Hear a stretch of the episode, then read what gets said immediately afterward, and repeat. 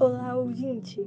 Tá começando o Canoa Cash, o podcast do Enfermário Batuba. Eu sou Renata Takahashi, jornalista responsável pelo Informar.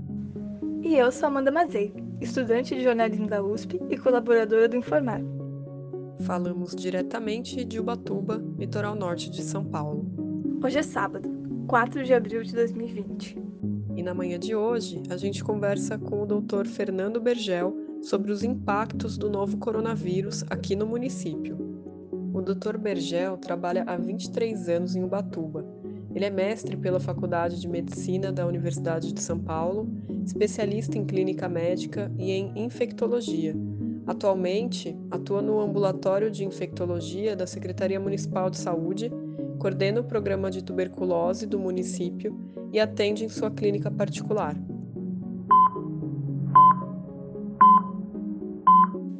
Bom dia, doutor Bergel. Muito obrigada pela sua participação. E bom, para começar, conta pra gente de que maneira a pandemia do novo coronavírus tem afetado a área da saúde aqui em Batuba. Bom dia, Amanda. Bom, em relação a a saúde do município de Ubatuba, né? Ela tem a Santa Casa e tem as unidades básicas de saúde, tem os pronto atendimentos, tem os ambulatório de especialidades, tem o ambulatório de infectologia, né? tem a vigilância sanitária, vigilância epidemiológica, é muito abrangente a saúde do município, né? Mas de fato, assim, o que eu tenho, o que precisa para poder é, absorver né, o impacto dessa pandemia aqui na saúde do município, ela tem que estar muito bem organizada, porque como a gente vê, é, o número de casos pode ser muito grande e esse então precisa de uma organização é, e disponibilização de mais leitos do que o habitual para poder conseguir dar conta. O, o que eu tenho visto agora é assim, a Santa Casa de Ubatuba está se organizando muito bem, estão fazendo propostas é, que eu acho muito pertinentes para poder dar conta da parte hospitalar. Só que ela sozinha, ela não consegue é, resolver é, vários outros problemas que precisam ser equacionados pela Secretaria de Saúde. Então tem que ser feito um, uma reuniões muito intensas e a coisa tem que começar a se resolver rápido, porque o número de casos pode explodir muito rapidamente. É uma coisa fora do previsível. Assim, nós imaginamos que o vírus já esteja circulando entre nós e por conta desse isolamento social, pode ser que ele ainda esteja pipocando aqui ou lá. E aí, como os casos mais leves são mais frequentes no começo, mas se a gente relaxa esse ah, isolamento social, como que parece que está acontecendo essa semana, os números de casos podem começar a aumentar muito rapidamente e começar a aparecer os casos graves. E, enfim, e aí vai essa, essa todo esse equacionamento de leitos, organização tem que estar tá toda preparada. O, existe uma conversa inicial, né, um plano de criar leitos no centro de convenções, trans, transferir leitos da Santa Casa para o CAPS, para poder deixar a Santa Casa é, mais. É, é, com um maior número de leitos disponível né, para os leitos dessa epidemia e separar também né, os pacientes que têm outras patologias dessas, desses pacientes que vão chegar com a Covid-19 para não, ter haver, não haver contaminação cruzada desses outros pacientes, porque as outras doenças continuam acontecendo. Mas, de fato, o que eu vi até agora é a Santa Casa muito mobilizada, já resolvendo várias mudanças internas, se organizando muito bem, fazendo treinamento dos funcionários. Principalmente tem uma enfermeira, que é a enfermeira-chefe, a Renata, se desdobrando o tempo todo, pegando outros médicos, e funcionários e puxando gente da secretaria para tentar ajudar a resolver o problema. Eu tenho participado de algumas conversas com ela, tentando ajudar no que for possível também. Enfim, e agora a gente precisa de uma resposta mais rápida da prefeitura, né? Para poder fazer acontecer essas outras situações que são fora da Santa Casa, para poder aumentar a disponibilidade de leitos dentro da Santa Casa. Talvez eles achem, na minha, no meu entendimento, né? Eu não participo dessas organizações, das reuniões políticas, mas talvez eles achem que o problema não está acontecendo, então que não precisaria fazer nada. Mas como eu disse, as coisas acontecem de uma hora para outra, repentinamente. Aí a gente não tem tempo para organizar os serviços. As coisas têm que estar tá prontas.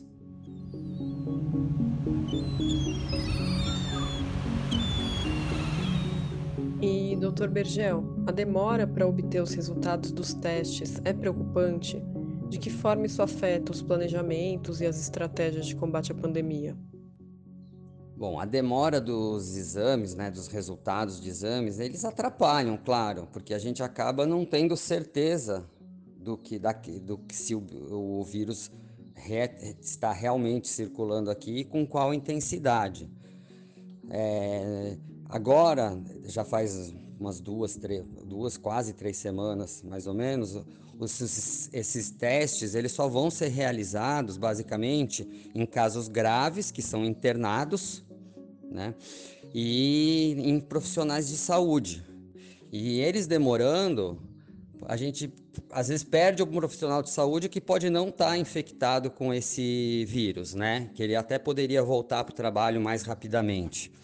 Então, isso acaba impactando na assistência, né, no, nos planejamentos e também para poder avaliar a intensidade da epidemia no lugar. Se você o que a gente como lidar com essa falta de exames, eu acho que a gente tem que acreditar e não tem um outro motivo para pensar o contrário que o vírus já está circulando entre nós. E todo planejamento tem que ser feito baseado no que está acontecendo em outros lugares, tanto em São Paulo como nos Estados Unidos, na França, na Itália. Não tem porquê a gente pensar diferente. Se nós não fizermos um planejamento pensando nisso, a gente pode ter um número de pessoas que vão a óbito muito maior por, por falta de assistência. Então, esse planejamento tem que ser feito independente do fato de a gente ter o exame ou não. Agora, a gente pelas, pelas notícias, né, pelas informações que o Estado está repassando, isso vai melhorar na, daqui para frente, porque eles estão conseguindo ter é, mais laboratórios aptos a realizar esses exames e estão conseguindo mais insumos para isso. Então acreditamos que isso vai melhorar em breve. Mas eu reforço, nós não podemos ficar esperando isso para fazer o planejamento das ações e executando as ações. Porque se nós ficarmos esperando, a hora que chegar esses testes, é, a hora que chegar esses testes, nós não vamos ter tempo de fazer isso. A coisa é muito rápida. Então, nós temos que nos basear que o vírus já se encontra entre nós e fazer esse planejamento urgentemente, para nós não, é, não não pegar, não, não, não formos, é, não sermos surpreendidos e acabar acontecendo coisas muito piores.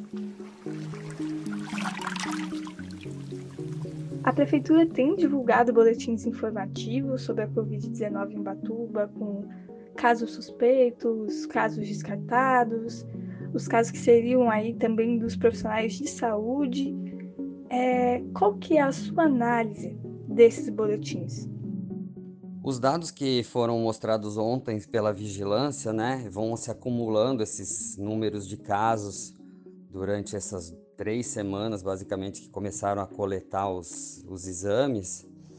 E teve essa mudança, né, que só os casos graves é que estão sendo coletados já faz um tempo. Então, eu acho que é o seguinte, nós temos, a gente não sabe quantos desses vão dar positivos, se é que vão dar positivos.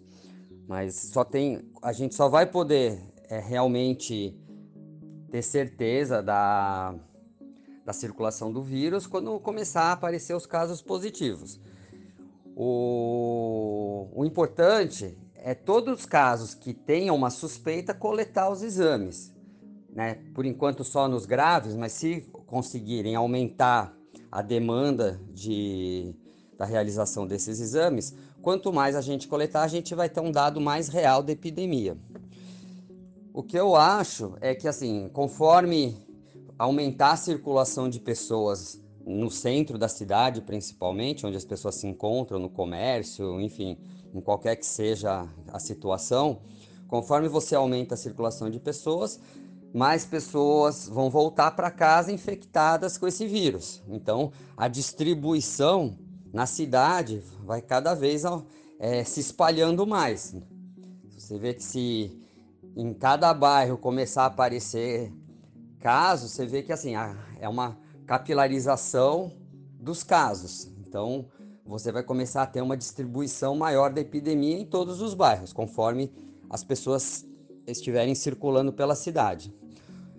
Então, eu acho que isso mostra que a gente tem que tomar cuidado mesmo com a circulação de pessoas aqui na cidade. Se a gente não tiver essa consciência de diminuir essa circulação, a gente vai ficar sujeito, a hora que começar começarem a positivar esses casos, a ter uma situação cada vez mais complicada, porque vão aparecer casos em, em vários bairros, talvez ao mesmo tempo, enfim, a gente não tem como saber. O que eu acho o mais importante é todos os com todos os critérios que tenho, que a gente continue coletando os exames, né, que cada vez esses exames sejam realizados mais rápidos para a gente poder avaliar a dimensão da epidemia é, meio que no tempo real dela, não para trás, que a gente vai conseguir trabalhar com muito mais segurança.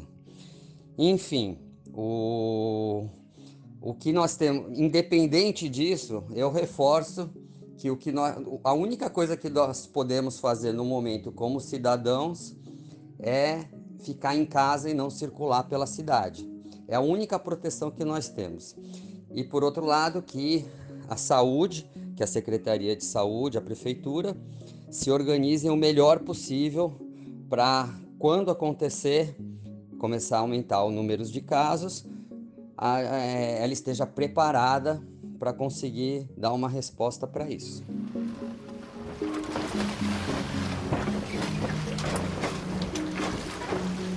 Doutor Bergel, a imprensa tem mostrado que no Brasil e em outros países do mundo existe o problema da falta de equipamentos de proteção individual, os EPIs. Isso afeta diretamente os profissionais de saúde, né? Como está essa situação em Ubatuba? Nós temos equipamentos suficientes para todos que precisam? Como tem sido a preocupação com os profissionais que estão na linha de frente aqui no município?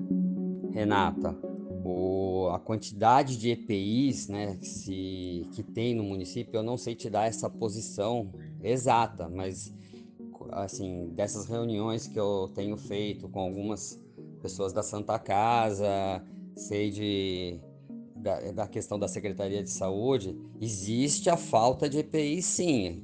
Tem-se um quantitativo para conseguir, para que está se é, usando no momento, mas não tem para muito tempo. O, o, a grande questão é que assim tem se tentado comprar tanto pela Santa Casa quanto pela prefeitura, mas não se encontra no mercado. Esse que é o grande questão. Né? Eu acho muito importante essa situação, porque se os profissionais de saúde começarem a adoecer, porque acabam se contaminando muitas vezes no atendimento de pacientes, o, a população vai ficar desassistida. Então, uma coisa que tem me incomodado muito andando pela rua, porque eu acabo tendo que sair de casa para ir trabalhar e às vezes fazer compra, enfim, algumas outras coisas, eu vejo a a população usando máscara descartáveis, que são as máscaras que a gente precisa na assistência na saúde e que a gente não encontra para comprar, né, que não se encontra no mercado hoje.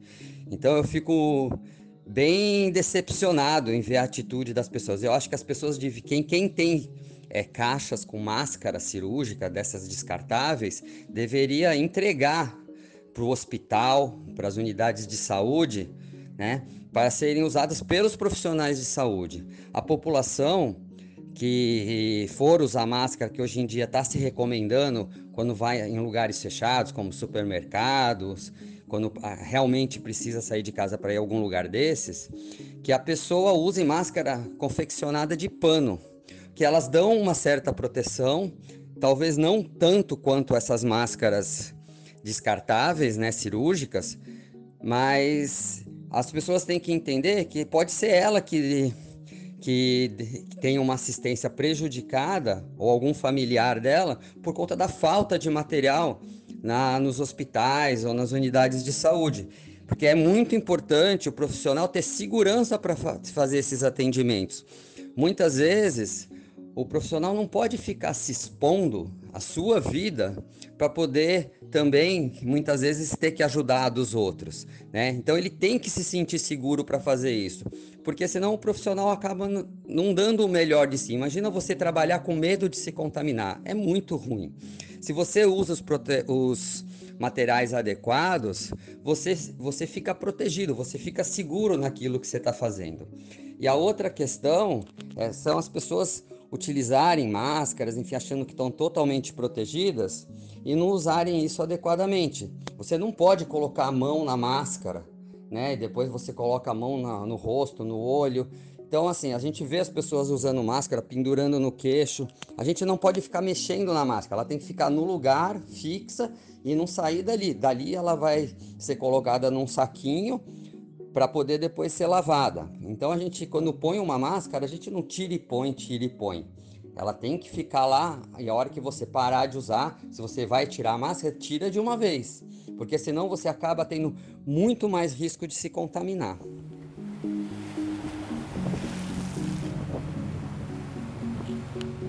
Legal, doutor Begel. Mas agora falando sobre a condição que o Batuba tem de cidade turística. Quais são os cuidados específicos que uma cidade turística tem que ter diante dessa pandemia? No meu entender, é uma, uma cidade turística, no, nessa situação que nós nos encontramos dessa epidemia, o que ela não pode ser é turística. Né? Não tem como. As pessoas têm que ficar nesse momento dentro de casa. Então não deve vir turistas para cá.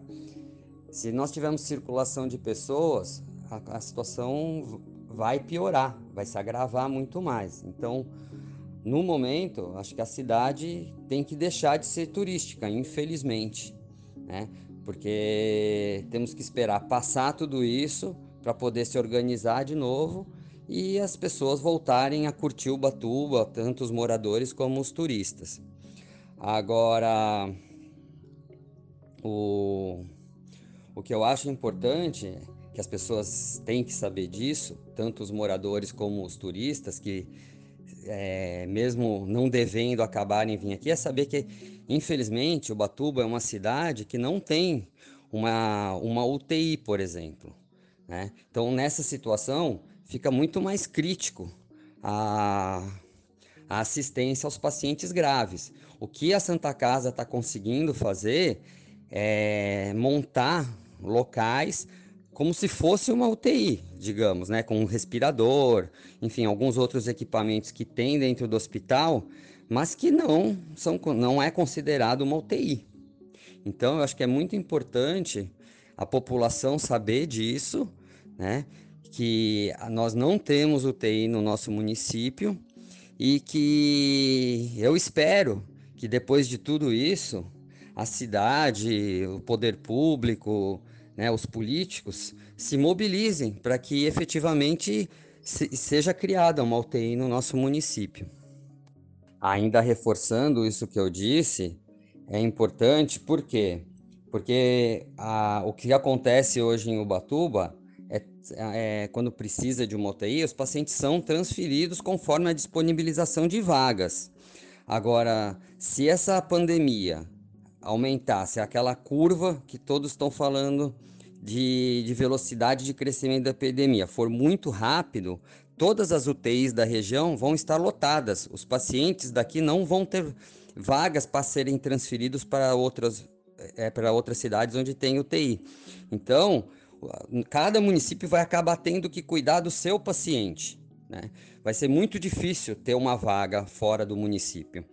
E isso é muito importante, mesmo as pessoas que têm convênio, que pode ter o dinheiro que for, os hospitais particulares também estão sendo sobrecarregados. Não vai ter vaga para sair de Ubatuba, fora daqui. Então, nós temos que cuidar muito bem do que nós estamos fazendo agora, aqui no município, porque se muita gente precisar de respirador aqui no município, nós não temos muitos. Então, quando eles estiverem ocupados, eu espero que não chegue a tudo isso, mas se chegar, e tem e pelo histórico da pandemia, tem grande chance disso acontecer, as pessoas que tiverem com insuficiência respiratória precisarem de respirador e eles estiverem ocupados, infelizmente vão a óbito, vão morrer por falta de respirador e não vai ter o que fazer.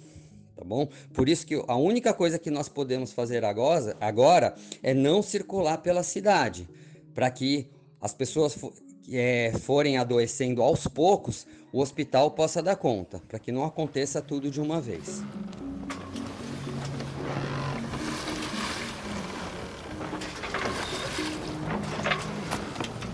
Por que esse vírus é tão perigoso e quando se deve procurar um serviço de saúde como um hospital?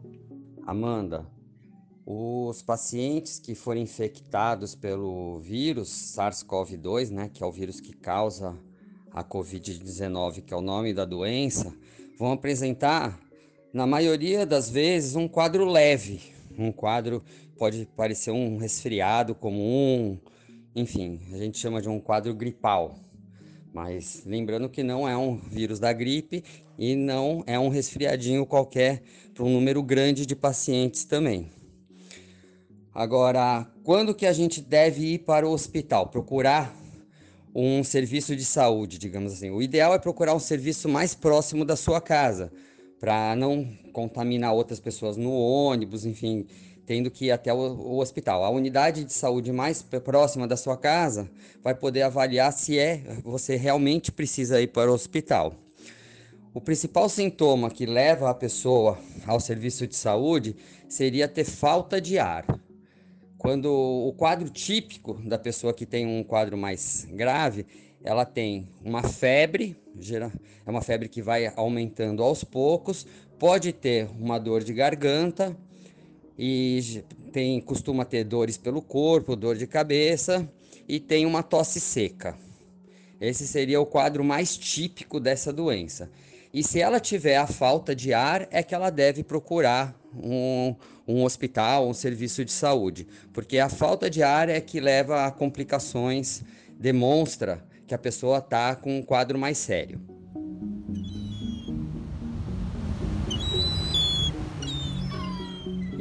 como é lidar com uma doença que apareceu no mundo recentemente?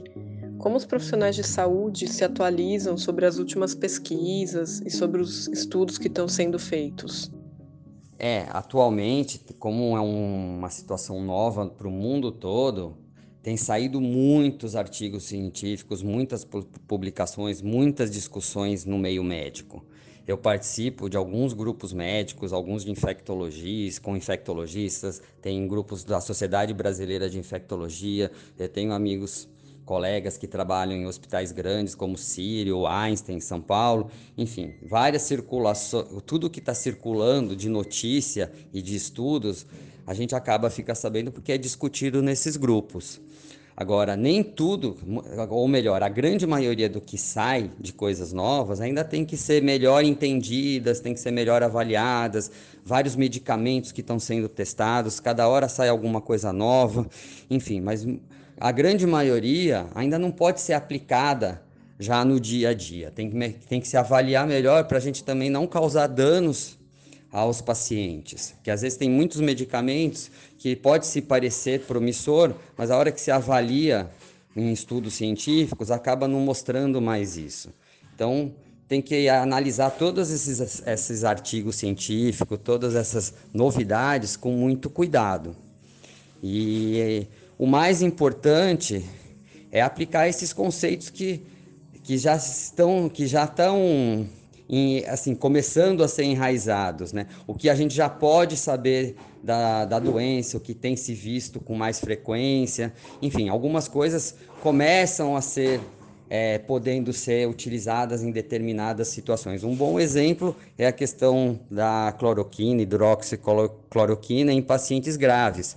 Então, conforme foi se avaliando um pouco melhor, parece que está tendo algum resultado bom é, em pacientes graves, mas você vê, isso não é, não está ainda adequadamente estudado para se aplicar em outras situações. Então, conforme os estudos forem saindo, forem analisados, a gente nós podemos é, utilizar melhor essas ferramentas que vão surgindo.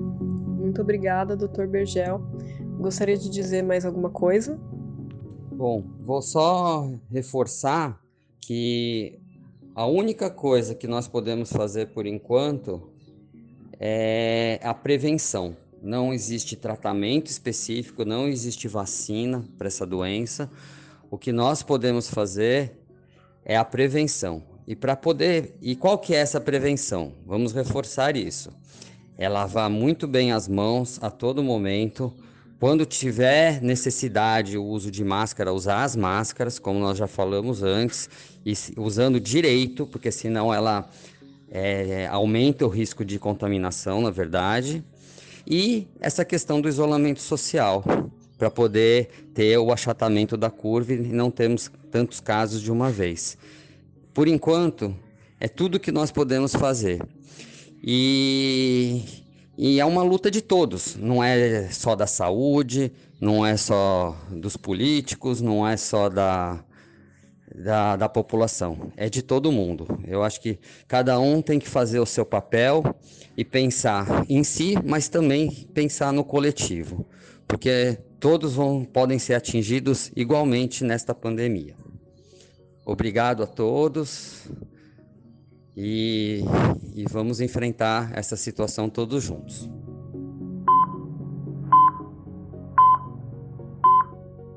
E antes de encerrar essa primeira edição do Canoa Cash, o podcast do jornal Informar Batuba, a gente vai compartilhar com vocês os bastidores da nossa apuração para publicar conteúdos exclusivos sobre o coronavírus no município. Pois é, Amanda, não tem sido fácil conseguir entrevistas ou respostas por aqui. Eu entrei em contato com o Instituto Adolfo Lutz, que é o responsável pelos testes da Covid-19 de Ubatuba, e até hoje, dia 4 de abril, eles não haviam retornado. Eu falei com o gerente da funerária litorânea para saber como a empresa está se preparando para cumprir os protocolos do Ministério da Saúde sobre o manejo de corpos no contexto do novo coronavírus. Ele disse que a empresa prefere não comentar o assunto. A gente também questionou a Prefeitura de Batuba, que só respondeu uma parte das nossas perguntas.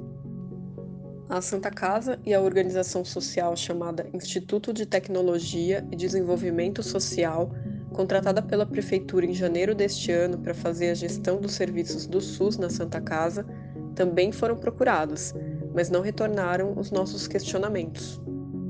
Também tentamos conversar com pessoas de Batuba que fizeram o teste para Covid-19, ou seja, que são casos suspeitos, mas dentre aqueles que localizamos, ninguém aceitou dar entrevista. O Informar também procurou o Dr. Ricardo Cortes, vereador e médico da Santa Casa de Batuba, para comentar a situação do Covid-19 no município, mas até sábado, dia 4 de abril, ele ainda não havia retornado. Também tentamos contato com outras duas médicas da Santa Casa que disseram que não estavam autorizadas a falar, e uma funcionária da Vigilância em Saúde que deu a mesma resposta. Com isso, a gente fica por aqui. Não se esqueçam de seguir o Informar Batuba no Facebook, Instagram, Twitter e YouTube. Acesse o site pelo endereço www.informarbatuba.com.br e confira nossos conteúdos. Até a próxima!